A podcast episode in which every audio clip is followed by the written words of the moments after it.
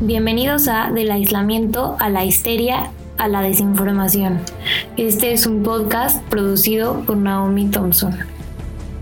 Wuhan, China, 31 de diciembre del 2019. El inicio del virus SARS-CoV-2, causando la enfermedad COVID-19, una pandemia que nos encaminó a un encierro y aislamiento total una situación que Raúl Zurita, un poeta al que admiro bastante, describió en la revista La Tercera de una forma cruda, tajante, pero real, y les leeré a continuación.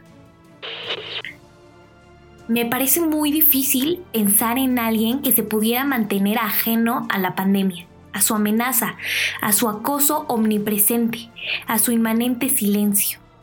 Las miles y miles de muertes son muertes silenciosas y por lo mismo de una tristeza infinita. No es en sí el hecho de morir. Decir que la muerte es nuestro destino inapelable es lo más verdadero de las trivialidades. Es la imagen que se nos da en rostra del golpe de la soledad de la muerte. Se nace y se muere solo. Eso todos lo sabemos, pero no estábamos preparados para esta constatación definitiva. Morir conlleva una ilusión, pues lo que la pandemia nos muestra es una muerte sin ilusión, envueltos en esas escafandras de plástico. Nos vemos desfilar sin un discurso, sin una palabra final, sin un último beso. Fuertísimo, ¿no? Pero lo entendemos perfectamente porque lo estamos viviendo. Dentro de este espiral tan terrible que llegó de la nada y nos ha causado miles de conmociones, incertidumbre y una eterna, eterna espera para que esto acabe, ha surgido una problemática. Y está causada por la interconectividad que tenemos y el extremo uso de las redes sociales que obviamente se amplificó muchísimo dentro de esta pandemia, la infodemia todo este remolino de emociones de los que hablo yo, de los que habla Raúl Zurita, pues genera un caos, ¿no? Y una sobreabundancia de información por todos lados. Y esto está visto principalmente pues, en las redes sociales y en los medios de comunicación. Entre todos estos datos, hay algunas cosas falsas que se propagan rápidamente. Por alguna razón se propagan incluso más rápidamente que la información correcta. Y entonces se hace borroso para alguien alarmado lo que es verdad y lo que no es verdad.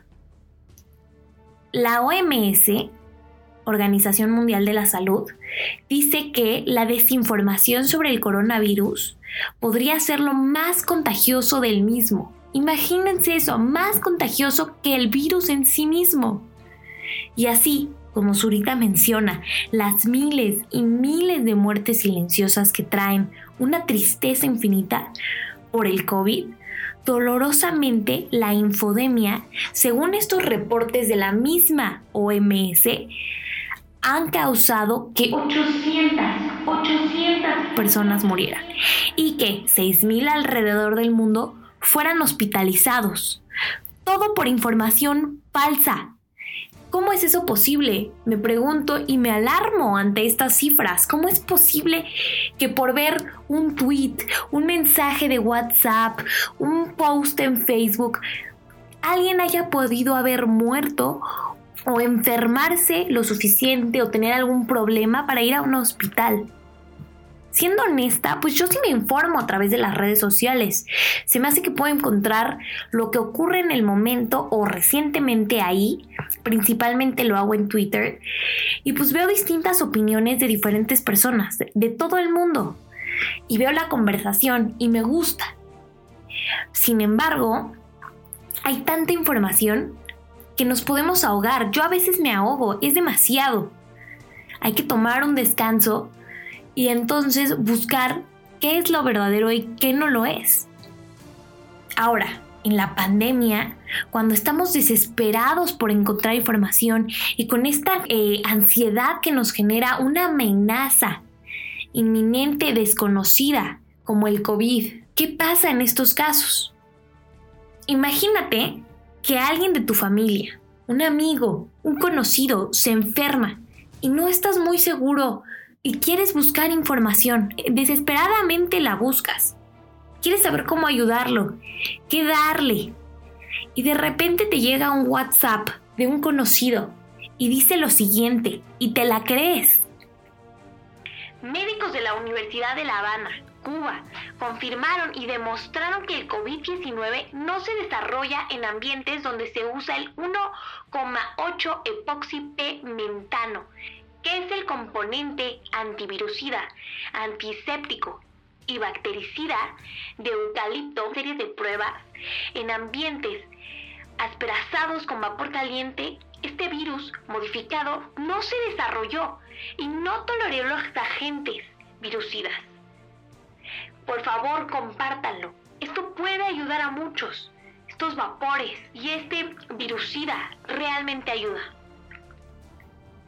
Un ejemplo perfecto que ataca justamente a los miedos y las preocupaciones que se están generando por esta misma pandemia, que hacen a la gente susceptible a este tipo de información falsa. Y para identificar estas noticias falsas eh, o esta desinformación, se tiende a incluir información súper sorprendente, ¿no? Como médicos de la Universidad de Habana confirmaron no se desarrolla. Eso es completamente falso, pero es sorprendente, es alentador, da una esperanza, es impactante, puede llegar a ser perturbador, en este caso no lo es, pero es clave que sepan esto para identificar una noticia falsa. Fuentes desconocidas, aquí no se habla de ninguna fuente. Cantidades inusuales de likes o me gusta. Si esto fuera en otra plataforma, estoy segura de que tendría una barbaridad de gente comentando, dándole like y difundiéndolo. Entonces, ¿qué pasa? ¿Cómo se combate esta desinformación cuando es tan atractiva? Pues con información correcta y precisa. Por eso a continuación hablaré de los mitos más comunes del COVID y sus realidades sustentándome en la página oficial del gobierno de México para legitimizar y asegurarme de que mi información sea correcta y que la estoy expresando correctamente, porque de esto se trata este podcast. Todos deberían de hacer esto mismo, checar, doble checar que están leyendo algo correcto, no te tardas ni dos segundos, ahí está Google. Hay que cerciorarnos de que la información que tenemos es correcta y viene de fuentes confiables. Mito número 1. ¿El virus que causa el COVID no sobrevive en zonas con clima cálido y húmedo? No. El virus sobrevive en cualquier clima, cálido, húmedo, frío o seco. Mito número 2. ¿El clima frío y la nieve pueden matar al COVID? No. No hay ninguna razón para creer que el frío pueda matar al COVID. Como lo mencioné, ningún tipo de clima afecta a este virus. Aunque pues sí se puede decir que los climas fríos propician un incremento en la transmisión de enfermedades respiratorias, entonces cuídense. Mito número 3. ¿El nuevo coronavirus solo afecta a las personas mayores? No. El virus puede contagiar a personas de todo tipo de edades. Sin embargo, las personas adultas mayores y con enfermedades crónicas sí son las más susceptibles a estar más gravemente afectadas por el COVID. Mito número 4. ¿El COVID se diagnostica con una prueba rápida? No. El COVID únicamente se puede confirmar a través de la prueba de laboratorio PCR. Mito número 5. ¿Los perros y los gatos pueden transmitir el COVID? No, pues no hay evidencia suficiente que apunte que los animales puedan infectar con el coronavirus o que puedan infectarse. Aunque siempre es buena idea pues lavarte las manos eh, correctamente con agua y con jabón después de que tengas contacto con las mascotas. Mito número 6. ¿Los antibióticos pueden prevenir y tratar el COVID? No. El COVID-19 es un virus y los antibióticos no funcionan contra virus. Por lo tanto, no se debe usar como un medio de prevención o tratamiento, a menos de que un médico especializado lo apunte o lo dictamine. Mito número 7. ¿Se puede transmitir el COVID con un paquete que llega de China? No. Las personas que reciben paquetes o cartas de China no corren riesgo de contraer el virus a través de estos, porque el virus o el COVID no sobrevive por mucho tiempo en objetos. Mito número 8. ¿Se puede matar al COVID rociando alcohol o cloro en el cuerpo? No. Rociar todo el cuerpo con alcohol o cloro no sirve para matar los virus que han entrado al organismo. Estas sustancias solo pueden dañarte los ojos, la boca o la zona en la que yo lo haya rociado, entonces no lo hagan. Mito número 9. Si uso cubrebocas, ¿ya no me da COVID? No. El cubrebocas solo, solito, no puede protegerte del COVID completamente. Hay que tener y mantener una sana distancia siempre y lavarse las manos correctamente con frecuencia y utilizar gel antibacterial. Así como utilizando el cubrebocas correctamente, que cubras la nariz, la boca y la barbilla, si no, no sirve. Mito número 10. ¿La vacuna contra el COVID será obligatoria? No, pero el gobierno la recomienda porque es una forma sencilla, eficaz de proteger contra enfermedades antes de que entres en contacto con ellas. Las vacunas únicamente activan las defensas naturales del organismo para que puedan aprender a resistir infecciones específicas y que fortalezcan el sistema inmune. Entonces es muy recomendado que se vacunen. Estos son algunos de los mitos que me pareció pues son relevantes y hay que aclararlos.